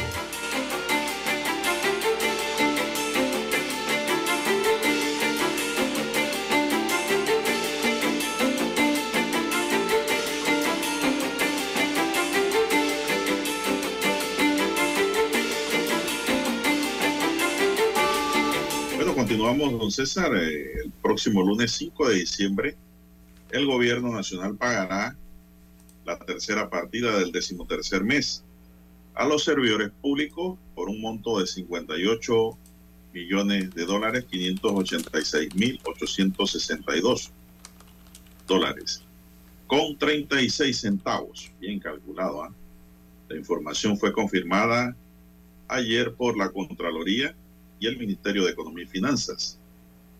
El Contralor sustentó que el pago cubrirá un universo global de 296.031 servidores de los tres órganos del Estado, del Estado, perdón, entidades descentralizadas, empresas públicas, intermediarios, intermediarios financieros, patronatos y municipios. Tanto el MEF como la Contraloría esperan que este desembolso contribuya a dinamizar la economía familiar de los servidores públicos durante las festividades de fin de año. Bueno, de esto que ha dicho el MEF y la Contraloría, yo le digo acá, don César, no sé si usted está de acuerdo, agarre su décimo y no se lo gaste todo. Guárdelo. Deje algo allí para mañana.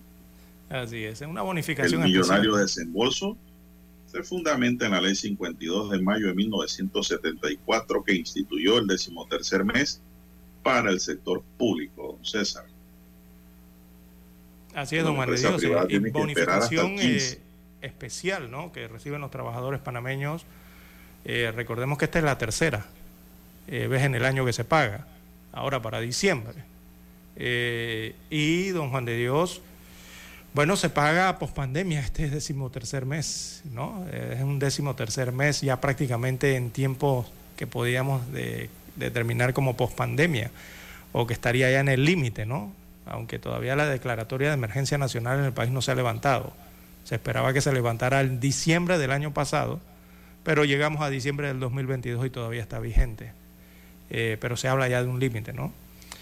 Así que viene en buen momento, don Juan de Dios, también eh, para dinamizar un poco más la economía, por lo menos el circulante de dinero en, estos tiempos de pandemia, ¿no? Eh, posterior a los ajustes que hubo que realizarse con estos, estos pagos en años anteriores. Guarde, guarde algo de dinero, don Juan de Dios, usted que le toca buen Claro que hay que dejar algo. Y mes. si la puede guardar completita, guárdela. si la puede guardar completita, guarde el chequecito. Bien, la empresa privada tiene que esperar hasta el 15, don César. Así es. Los, funcionar- eh, los empleados de las empresas privadas o los colaboradores, como ahora le llaman, don César, porque ahora todo el lenguaje es sofisticado. ¿ah? Ya nadie quiere hablar de indigentes, de piedreros, de estas cosas, sino que hablan de los habitantes de la calle, ¿no? Y en la materia de la relación laboral, trabajador-empleado, ya no se quiere hablar, ahora se habla de colaborador. Todo- Ahora todo es sofisticado, ¿ah? Bueno, sigo con más noticias, don César, en esta mañana. Buenos días, Panamá. Gracias a todos los amigos que nos están escribiendo al WhatsApp. Gracias por estar siempre pendiente. Retención domiciliaria fue la medida cautelar que recibió la mujer que mató de una puñalada a su pareja sentimental el 30 de noviembre en una casa en Felipillo. La mujer que está embarazada fue llevada la mañana de ayer al sistema penal acusatorio donde el juez de garantía, Hiroko, la juez, es una juez, la juez de garantía, Hiroko Tinoco, tras escuchar los elementos de convicción, ordenó casa por cárcel a la dama por la supuesta comisión del delito contra la vida y la integridad personal en la modalidad de homicidio simple. El hecho se dio en la manzana cero de Felipillo. La víctima fue Alfredo Cedeño. La mujer le propinó una puñalada en el pecho. Fue por sus propios medios al hospital, mire usted. Regresó a la casa y allí fue donde minutos más tarde falleció. La pregunta que yo me hago, don César, ¿por qué si recibió una puñalada en el pecho en el Irma Sanetato la mandaron, lo mandaron de vuelta para su casa? Uf. En el pecho. Uf. Está Sí, raro ¿no? y, y lo mandaron para su casa después que lo atendieron. Cuando de- pienso yo que debieron dejarlo en observación. Así es, sí fue profunda, ¿no? Eh, hay que ver también si fue superficial o profunda. Fue una cortada. Pero si fue clavada eh, eh, dentro, don Juan de Dios, del pecho, ya eso la le cosa digo. cambia, ¿no? Miren, a él lo debieron, pienso yo, no estoy pensando como médico, estoy pensando como abogado. A él lo debieron dejar en observación con su Benoclis y tranquilizarlo, entonces, para el día siguiente, pues después de la evaluación, si todo está bien, entonces mandarlo para su casa, no mandarlo de una vez. Eso no, no- nunca lo, lo, lo- lo, lo voy a entender. ¿Qué médico lo mandó para su casa? Es la gran pregunta. Porque el hombre en su casa después se muere. Digamos que no fue la puñalada, pues, entonces, sino que le dio un infarto porque le dio ira a la agresión de la mujer. Pero, precisamente para eso, estamos ante un hecho de violencia, don César. No fue que este hombre se cayó y se metió una cuchillada al mismo, que es un accidente. Ahí usted puede ir para la casa a reposar. Pero si usted está herido producto de un acto violento que le causa su mujer, usted va a estar alterado. Entonces, mejor es que se quede en el hospital en observación con su Benoclis, su pastillita y descanso. Es lo que cabía allí. No sé por qué lo mandaron para su casa realmente. Ahí está el desenlace, el hombre murió. Eh, bueno, esos son los problemas, ¿no? Ahora hay que determinar cuál fue la causa de muerte, si fue la puñalada o que le dio una un ataque repentino de estas enfermedades naturales que hay, ¿no? Que no dan tiempo para nada, que son traicioneras y sorpresivas, como son las enfermedades cardíacas. Bueno, esto ocurrió así, don César. La dama de 24 años se entregó a la policía. Las autoridades informaron que la víctima tenía antecedentes delictivos también, pues en agosto de 2015 fue allanado por la policía y en 2018 se le decomisó droga. Son las 7:12 minutos. Bien, 7, 12 minutos eh, de la mañana en todo el territorio nacional. Bueno, en otro caso que llamó la atención el día de ayer de Don Juan de Dios, eh, una situación eh, que parece hasta de films, de, de- de película, ¿no? De producción de Hollywood. Bueno, se vivió ayer cuando un conductor de un automóvil eh, tipo pick-up quedó dentro de las instalaciones del Sistema Nacional de Protección Civil, supuestamente para evitar un robo y pedir auxilio. Así es como usted lo escucha. Eh, la información eh, preliminar indicaba ayer que el sujeto supuestamente armado se subió a un vehículo pick-up para despojar al conductor de una fuerte suma de dinero, pero que el afectado después de cierto recorrido optó por introducir su auto en la sede del SINAPROC en la ciudad de Santiago, allá en la provincia de Veraguas. Se logró conocer que el sujeto al quedar en medio de las oficinas del SINAPROC fue aprendido por los funcionarios que se encontraban de turno en las instalaciones y quienes de inmediato llamaron a la Policía Nacional, también al Ministerio Público, para que eh, conocieran lo sucedido y ahora se están adelantando las investigaciones de este caso. Extraoficialmente se conoció que las autoridades de manera conjunta mantienen los operativos en varios lugares de la ciudad de Santiago, de Veraguas, a fin eh, de poder ubicar a otros posibles cómplices de este asalto a mano armada. No hay más información eh, de parte de las autoridades sobre este hecho, sin embargo, solo se conoce que el asaltante portaba un arma de fuego y mantenía en su poder parte del dinero del conductor eh, del vehículo pick-up. Así que esto lo tuvo que hacer ayer. Eh, digamos que este astuto conductor eh, prefirió meterse en, la- en las infraestructuras, en las sedes, en las oficinas del SINAPROC para tratar de evitar un robo que estaba en curso. Lo iban a robar a él y el dinero que llevaba. Imagínese usted. Y Gracias el- a Dios no hubo, Y no hubo más iba en el carro con él. Sí, sí, iba en el carro con él y se metió adentro de las oficinas, imagínense el vehículo. Gracias a Dios no hubo más heridos, ¿no? O, o- o- o- o- o víctimas. Eh, es que si no hace eso, le roban don César y a lo mejor hasta lo matan. Exactamente, le llevan el vehículo, su dinero y quizás hasta lo, hace- lo asesinan. Fue bien ¿no? pensado, fue bien pensado. Quiere decir que este hombre nunca perdió la calma, Exactamente, supo qué hacer. ni le entró el terror. Tuvo control de sí. Bien, son las 7:14 minutos, Dani. Vamos a la última pausa y regresamos con más noticias. Noticiero Omega Estéreo. En Omega Estéreo hacemos contacto vía satélite con la voz de América en Qatar 2022. Presentado gracias a Banco Aliado, tu aliado en todo momento.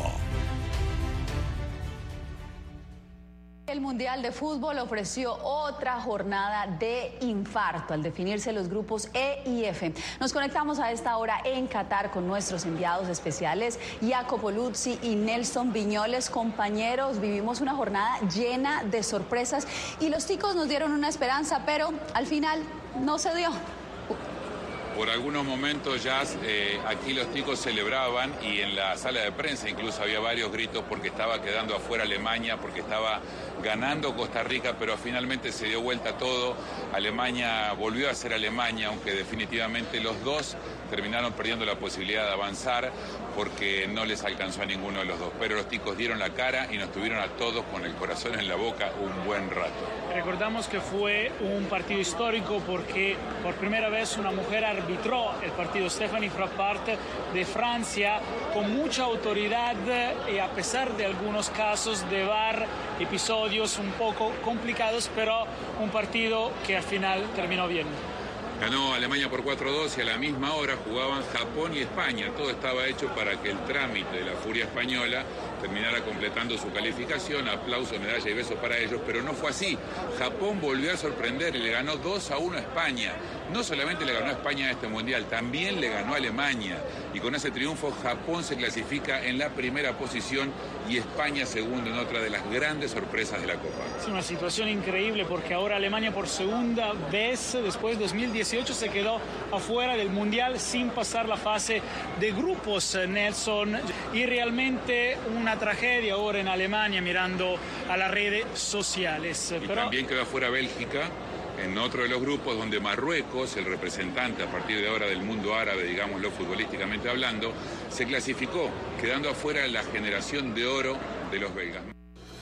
En Banco Aliado, te acompañamos en tu crecimiento financiero. Ahorra con tu cuenta Más Plus y genera hasta 2.5% de interés. Banco Aliado, tu aliado en todo momento. Visita nuestra página web bancoaliado.com y síguenos en nuestras redes sociales como arroba Banco Aliado. Banco Aliado, tu aliado en todo momento. Que tiene que ganar o ganar contra Ghana o terminará también, se queda solo Argentina por ahora en la fase de los octavos. Entonces vamos a ver los fanáticos de Uruguay qué tiene que hacer Uruguay para pasar. dedicarse a jugar, que es lo que no hicimos hasta ahora. ¿Por qué no lo han hecho hasta ahora? Y porque no se dio, no sé si los jugadores están, están nerviosos o algo, pero bien seguido. Hay confianza. Hay confianza, sí, mucho. También, también jugar a Brasil, uno de los grandes candidatos que ya está clasificado frente a Camerún, pero será algo clave porque los brasileños se sienten que casi son campeones y esperan una revancha contra la Argentina. Esto nos dijeron los fanáticos. Neymar va a quedar tranquilo, pero vamos con segundo equipo y vamos a ganar 3 a 0. Brasil, sí, sí, sí. Y vamos a esperar a Argentina en semifinal. Es realmente un mundial de sorpresas, muchos resultados inesperados y creo que esto sea también lo bonito de este mundial, que primero en invierno y algo que ya sí es histórico. Hemos presentado vía satélite por la voz de América Qatar 2022. Gracias a Banco Aliado, tu aliado en todo momento. Noticiero Omega Estéreo. Omega Estéreo. Cadena Nacional.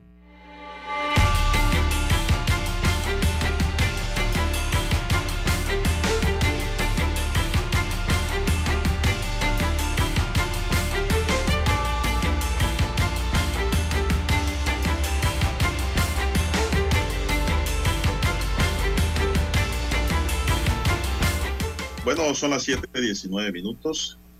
Estoy viendo aquí una crónica, don César, A ver. en donde dice que una vez más se vuelve a repetir la historia de Caín y Abel. Esta vez el crimen ocurrió entre hermanos en la provincia de Los Santos, cuando un hombre apuñaló a su hermano menor tras sostener una riña y este murió. El fatal suceso, de acuerdo a fuentes judiciales, se desató a eso de las 10 de la noche del miércoles en una casa ubicada en Santa Isabel, cuando los hermanos se encontraban disfrutando y bebiendo en una chupata. En medio de los tragos, Melanio Pérez Acosta, de 17 años, se acercó a la pareja sentimental de su hermano y comenzó a molestarla, dice la nota. Eso no le gustó a su hermano que le reclamó y se originó una fuerte discusión. En medio de la riña salió a relucir un cuchillo y Melanio recibió dos puñaladas en la pierna izquierda. Minutos más tarde moriría desangrado en el hospital donde había sido llevado. Le agarró la femoral, don César. Tras el crimen, el presunto asesino fue aprendido por la policía. El homicida fue pu- puesto a orden de las autoridades judiciales para iniciar la rendición de cuentas por este hecho. El presunto homicida será llevado en las próximas horas ante el juez de garantía para ser procesado por el delito de homicidio agravado. Este hecho se dio en el sector La Estrella de la comunidad de Cerro Puerco, en el distrito de Muná, en la comarca Nove Buglé, don César. Ah, no, pero esto se refiere a uno de 2021, que ocurrió en San Félix, donde un joven de 29 años acabó con la vida también de un hermano. O sea, este que le leí primero es en Los Santos, pero aquí hacen una relación de hechos parecidos, ¿no? Pero este recién ocurrido en Azuero, don César, pues nos lleva a la reflexión, ¿no? De que el respeto es la paz, ¿no? Para todos. Y dice la nota que fue que el muchacho le faltó el respeto a la pareja del hermano y por eso inicia la discusión. Pero si buscamos el detonante, don César, ¿cuál es? Pues, a su juicio. Para mí el licor. El licor que estaban libando los dos hermanos. Y a lo mejor esto, el que mató pensó que solo lo iba a herir porque lo apuñaló y fue en las piernas. Si lo hubiera querido matar, le da en otra parte de la anatomía. Pero le dio en la pierna izquierda y lamentablemente por ahí pasa una arteria, don César. Se desangró. Bueno, así ocurrió esto, lamentablemente, y lo traigo para que nos, nos lleve a la reflexión, ¿no? Que hay que guardar el respeto para que se mantenga la paz. Siempre. Son las 7.22 minutos. ¿Qué más tenemos, don César? Bueno, eh, hay denuncias laborales por el tema de justo y bueno, don Juan de Dios. Eh, ah, eso es un problema enorme. Y según los empleados, la empresa hacía descuentos del Seguro Social y no pagaba a la caja del Seguro Social los mismos. Ayer fue denunciado esto, los propios trabajadores de Justo y Bueno denunciaron esto en conferencia de prensa, eh, o sea, denunciaron una explotación laboral. Eh, señalaron entonces que la empresa les hacía los descuentos del Seguro Social y no los pagaba a la institución. Además descontaba los compromisos privados, o sea, las hipotecas entre otros, pero no desembolsaba a las entidades bancarias los montos correspondientes. Oh, esto sí que está Otro duro, delito. Juan de Dios, ¿ah? Que a usted le descuenten la hipoteca. Ya usted, usted me ha dicho ahí y dos delitos seguidos. Siga para ver dónde hay otro delito. Eh, manifestó, eh, manifestaron los eh, trabajadores que llevan un año sin seguro social eh, y aún así nos hacían los descuentos. Estuve mal y no me atendieron, dijo uno de los empleados. Tengo una deuda con el banco gracias a que la empresa me descontaba mi vivienda y no hacía los pagos al banco, contó otro de los empleados. Eh, con indignación entonces eh, otro dijo que fue a las oficinas de Justo y Bueno para obtener respuestas y del Departamento de Recursos Humanos le dijeron que no hay seguro y que igual debe seguir descontando porque ella tiene que seguir facturando. Le respondieron algo así en, en- en la Oficina de Recursos Humanos de la empresa. Agregó que nos hacían ir a laborar sin luz, pasando calor, no teníamos cómo calentar nuestras comidas y aún así teníamos que cumplir porque si no cumplíamos, allí llegaban las amenazas. Trabajamos meses sin, sin luz, eh, es una situación bien crítica. Así que los trabajadores temen que la empresa se marche del país y no cumpla con las prestaciones correspondientes. De acuerdo al vocero de algunos afectados, viven, eh, muchos viven en el interior del país y no pueden movilizarse a la ciudad capital para pelear por sus derechos. Inversiones El Encanto S.A., quien trataría de rescatar a Justo y Bueno, anunció que el plan no era viable y por lo que entonces anunciaban su cierre definitivo, ¿no? No pudieron hacer el rescate de estas inversiones Encanto. Así que es lo que denuncian ahora debiendo- los empleados. Han quedado debiendo cerca de 50 millones de dólares, don César. Sí, sí, la pérdida, ¿no? Y en este caso de los trabajadores, ahí, ahí veo dos delitos inmediatamente, la retención ilegal de cuota eh, y también el delito de apropiación indebida por los descuentos que le hicieron para pagar a los bancos y que se quedaron con ellos. Y por ahí si siguen escarbando encuentran más delitos, pero digo, el, el problema es que la gente quiere que se le resarce económicamente todos los daños y perjuicios ocasionados y esto es por la vía civil o laboral, pero don César, el Sí, problema pero yo es veo, sí, si la empresa no tiene recursos para pagar, ¿qué va a pasar? eh, pero yo veo también aquí como que los trabajadores están eh, lanzando este grito, ¿no? Eh, enorme. Porque Ellos tienen da que actuar la legalmente, don sensación César, de más que ante los medios. el Ministerio de Trabajo da la impresión de que la Caja del Seguro Social y no sé si la Defensoría del Pueblo eh, eh, están como al límite, ¿no? Parecieran que estar al margen, ¿no? Eh, no, no los he escuchado Ah, la Defensoría de del este Pueblo caso. no tiene injerencia en estos asuntos que son privados. Eh, pero si todo lo que han dicho los trabajadores eh, se comprueba, don Juan de Dios, digo, también las instituciones deberían actuar, ¿no? Con lo que dice la ley, claro, en base a la No, ley. la institución que debe actuar es la Caja de Seguro Social y el Ministerio Público. Y el, exacto. Pero tienen que presentar por lo menos una denuncia. Así es. Bueno, se nos acabó el tiempo, dice don César, y dice aquí don